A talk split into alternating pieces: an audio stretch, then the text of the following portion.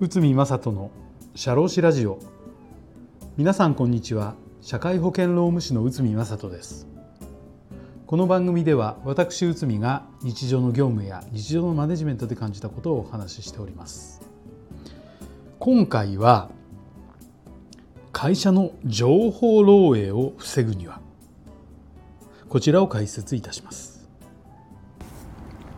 技術やノウハウが辞めた社員によって流出することもありますがこの場合会社のダメージはとても大きなものとなりますこれを防ぐためにライバル会社へ転職などを禁止したり情報漏洩を防ぐ規定を就業規則などに記載することも多いです。えーと、こういったことを協業必至義務と言います。例えば就業規則に協業必至義務に関する参考条文を入れるとしたら、えー、まあこうなりますということなんですけど、まあ、協業必至義務ということで、まあ、第何条。従業員のうち役職者または企画の職務に従事していた者が退職しまたは解雇された場合は会社の承諾を得ずに離職後6ヶ月間は日本国内において会社と協業する業務を行ってはならない。また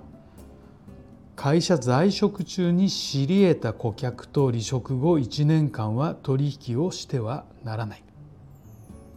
まあ、こういった条文を盛り込むことが多いんですけどしかしこの条文を記載しただけではライバル会社への転職を防止することが難しいのも事実ですなぜなら協業必至義務を社員に課しても憲法の職業選択の自由があるからなかなかこういったものを機能しないというのも現実です。では協業必至義務が有効となるには何かポイントがあるのでしょうか？ということでえーと、裁判を見ていきます。山田電機事件東京地裁平成19年4月のものです。まあ、会社は、えーと、家電量量販店チェーンを全国に展開しており、まあ、業界最大規模で社員は地区部長店長等を務めていたが会社が退職し退職の半年1年半後同業他社へ入社入社したとことですね。で会社には一定の役職者役職以上の社員が退職する際には退職する際には協業必至義務等を負わせており元社員も退職時に役職者誓約書を作成し提出したということです。誓約書には退職後最低1年間は同業種同業者協業する個人企業団体への転職は絶対にいたしませんと協業必至条項があったということです。罰則規定として上記に違反する行為を行った場合は会社から損害賠償ほか違約金として退職金を半額に減額直近の給与6か月分を返還する法的処置を取られても一切異議を申し立てませんとなっていました。会社は協業必至義務違反として元社員を訴えた。そして裁判所はどう判断したかといったら元社員は店舗の販売や人事管理の方法を熟知し店長として複数店舗の管理に携わりさらに地区部長として会社の全社的な営業方針経営戦略等を知ることができた。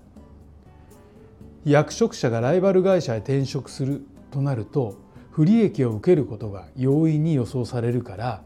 これを未然に防ぐことを目的目的として役職者であった社員に協業必至義務を課すことは OK です。転職が禁止されている範囲について禁止の同業者の範囲は同種の家電量販店に限定されていて退職後1年という期間も妥当というふうに判断されました。この裁判のポイントは元社員が全社的な営業方針経営戦略等を知ることができるできる地位にいたことなどを重視されたのです。このように協業必至義務が有効となるのは会社との会社で会社での社員の地位がポイントとなります。えーと、経営幹部等の役職者であれば協業必至義務を課すことは難しいとは、えー、でなければ役職者でなければ協業必至義務を課すことは難しいと考えられます。また協業必至義務の期間範囲が明示されることも重要です。期間については2年とした場合は長いと判断された裁判もあるので1年以内が妥当かというふうに考えられます。具体的には役職者等の退職が生じたら誓約書で決めていくことが協業必至義務をより有効にさせる方法なのです。はいということで会社の情報漏洩を防ぐには